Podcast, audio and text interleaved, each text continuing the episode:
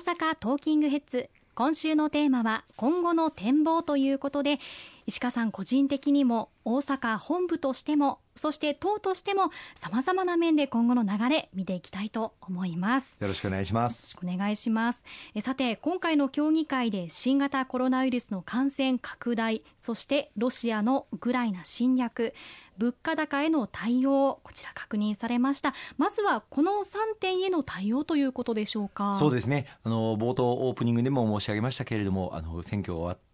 まず喫緊の課題として新型コロナウイルスオミクロンの変異株 BA.5 が猛威を振るっております。私の身の回りでも本当に身近な人が次から次へと感染にかかって仕事を休まなければならない。あるいは子供がかかってしまったので濃厚接触者扱いで同じく仕事を休まなければならないという方が相次いで増えています,、はい、ね、まあ、こうした状況の中でこの感染を食い止めるためにも国民の皆様に引き続き感染拡大防止への基本的なご協力をいただかなければならないということと行政としては医療提供体制をしっかりと強化をしていくこと、まあ、多くの方は無症状あるいは軽症で終わるわけですけれども中には重症化される方もいらっしゃいますこうした方々をしっかりと健康命を守り抜くための体制を整えていくということが非常に重要でございますし合わせてこの重症化予防に有効であるワクチン接種をオープニングでも申し上げましたけれどもこれを着実に進めていくことが今回の感染拡大を収束させるためにも極めて重要だと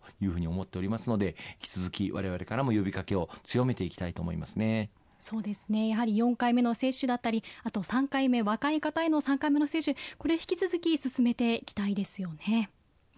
そして塩野義製薬の国産の飲み薬ワクチンに関しても引き続きサポートしていくということでしょうか。おっしゃる通りです。あのやはり国産の治療薬そして国産のワクチンを安全保障の観点からもしっかりと確保できるようにそしてその能力を要していくということが日本にとって求められるというふうに思います。これまで公明党は一貫してこの国産の治療薬の開発を後押しをしてまいりました。その最も先頭に立って開発を進めていただいてきたのが大阪に本社を置いておられる塩野義製薬さんでありますし、はい、私の住んでるすぐそばに研究所も構えていらっしゃいますのでその研究所にも私も足を運ばせていただいて課題などを教えていただき厚労省に届けてその課題解決のために一緒に取り組んでまいりました。先日この塩野義製薬さんの治療薬飲み薬について承認が降りるかどうかの最後の審議会が行われて残念ながら承認という結果にならなかった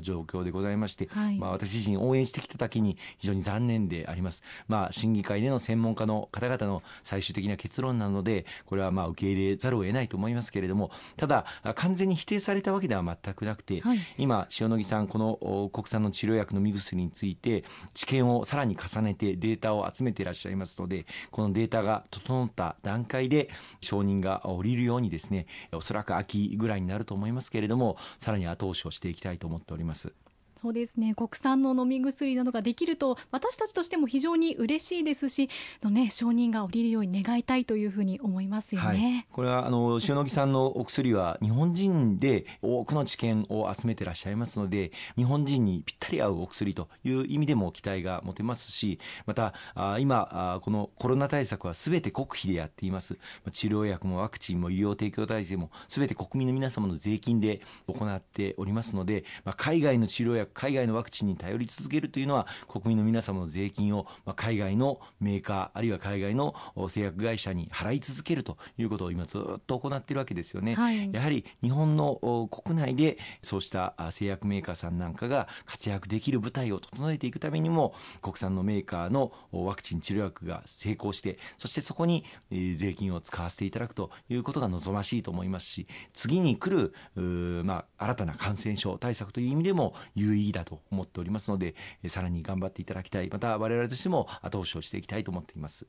そしてあの今、変異株ですよね、あの BA.5 だったり、今後もっともっと違う変異株、違うウイルスが拡大してくる可能性もありますよね、そのあたりも私たちの意識だったり、ウィズコロナだったり、そういうところ、もっともっと議論を深めていく場所がたくさんあるように思いますよね、まあ、コロナに限らず、あの感染症というものは、ひたひたと目に見えない形で拡大が広がっております。今もあのサル痘という新しい感染症について、はいね、緊急事態宣言が WHO で出されたりしております。ますしまたあのいわゆる薬剤耐性菌というあのお薬が効かない細菌というものが、まあ、これも感染症の一種として危機的な認識を持っていかなければいけないこうしたありとあらゆるまあ感染症世界中にあるわけですけれども、まあ、全てに対応することはもちろん不可能ですがしかしこうした感染爆発に対して対応できるだけの能力を国内で整えておくということは安全保障の観点から非常に大事だというふうに思っています。そうですねそして物価高対策に関してなんですが電気代の抑制や農家への支援を強化するとともに持続的な賃金引き上げを強く後押ししていくことこちら確認されましたね、はい、あの先日国としても通常国会で成立をした補正予算で積みました予備費を活用いたしまして電気代の抑制、まあ、節電を行っていただいた方に節電ポイントとしてお一人2000円分ずつあの給付をするということやまた農家の方々、今、肥料の調達価格が非常に高騰しております。こうした方々への支援を行うこと、こうしたことも決めさせていただきましたので、こうしたことを着実に強化をすることで、物価高対策というものに対応していきたいと思っています。さらには、物価が上昇していく中で重要なことは、国民の皆様のお給料、賃上げを着実に図っていくということが極めて重要だと思っております。はい、この夏に、これからの最低賃金の引き上げについての議論が行われておりまして、まあ、全国平均になりますが、31円引き上げるという方向性があの示されております。やはり物価高の中で、こうしたお給料、賃金を着実に上げていく流れを強化をしていくこと、進めていくこと、これを政治の立場からもしっかりと発信をして、後押しをしていきたいと思っております。さらにはこの賃上げを行いたいけれども、やはり中小企業、小規模事業者の事業者の方々、経営者の方々からすると、それを行うための元で、まあ、財源がなければ、やはり賃上げを行いたくても行うことができないないということもあります。やはりこうした賃上げを行いやすくするような政府からの支援策というものを強化をしていかなければいけないと思います。今年度4月からいわゆる賃上げ税制、賃上げを行っていただいた事業者に対して税制上の優遇措置を大幅に強化をするということもやらせていただいておりますけれども、こうした賃上げを行いやすくする環境づくりをさらに政府として取り組んでいけるよう後押しをしていきたいと思いますね。あの欧米各国そして他の国と比べてもなんだか日本の最低賃金は低いっていう情報も見られますよね。やっぱりそういうところを見るともうちょっと上げていきたいなっていうふうに思いますよね。やはりこの10年20年と日本はデフレという状況がずっと続いてまいりました、はい、まあ、デフレというのは物価が下がり続ける環境が続いてきて物の値段があこの20年間下がり続けてきたわけですよね。で物の値段が下がれば当然会社の収益も下がりますしそしてそこで働いていらっしゃる従業員の方々の給料も下がってきた。この状況を脱却をしていこうということで、まあ、自公連立政権でデフレからの脱却というものを力強く目指してまいりまして、おかげさまでこの10年間でようやくもはやデフレではないという環境は築くに至りましたけれども、はい、まだその物価の上昇、要するにデフレからの本格的な脱却に到達したわけではない状況ですので、引き続きこのデフレからの脱却ということを確実にしていくことが国民の皆様のお給料を引き上げていくことへの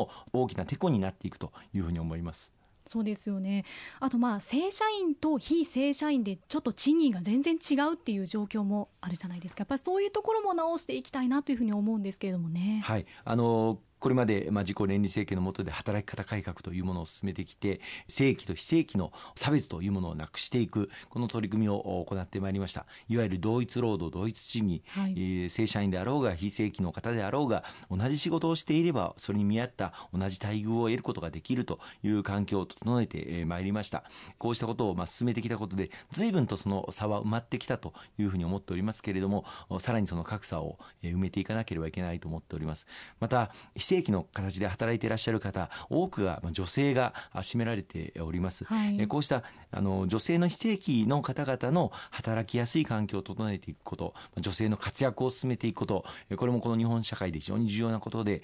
これまでこの10年間女性の活躍推進を力強く我々公明党も推進をしてまいりました。おかげさまで日本でこれまで、まあ、いわゆる M 字カーブと言われておりましたけれども20代以降、まあ、結婚された後の女性の就業率が下がってしまうという環境がずっと長年あったんですけれどもこれをようやく大幅に改善をさせていただくことができて、まあ、この間保育所も整備をしまた子育てをしながら働きやすい環境を整えてきたことさらには会社の中における女性の活躍あるいは出世またこれまではあまり女性の方がいらっしゃらなかった業界への進出こうしたこともこの10年間の間に大きく進んだというふうに思っております。これをさらに前に進めていく必要がありますね。そうですよね。あと女性の方にとってもう一つ重要な結婚から妊娠出産子ども社会に出るための一貫して支援するための子育て応援トータルプランこちらについても具体的にどのように具体的にしていくのか確認されましたよね。はい。あの公明党として今回の参議院選挙でお訴えをさせていただきましたけれどもこの年内に子育て応援トータルプランを策定してまいりたいというふうに思っております。結婚から妊娠出産そして子育て教育に至るまで切れ目のない支援を着実に強化をしていくことで少子化に歯止めをかけそして子育てしやすいまた未来への投資を行っていくここに力強いメッセージをあの送っていきたいと思っております。例えば出産育児一時金と言いまして出産の時に、えー、政府から支払われるあの支給金ですけれども長年42万円という金額が固定してまいりました。今都心部また大阪など大都市においては出産にかかる費用は50万円近くかかるというふうに言われております、はい、先日も全国の調査を行った結果45万円ぐらいが大体全国平均だというふうに言われておりまして今の42万円の出産育児一時金よりもはるかに上回っている状況が調査の結果でも分かりましたのでこの増額をしっかりと図ってまいりたいというふうに思っておりますそういった支援も引き続きしていきたいですよね。では後半も引き続きお伝えしていきます。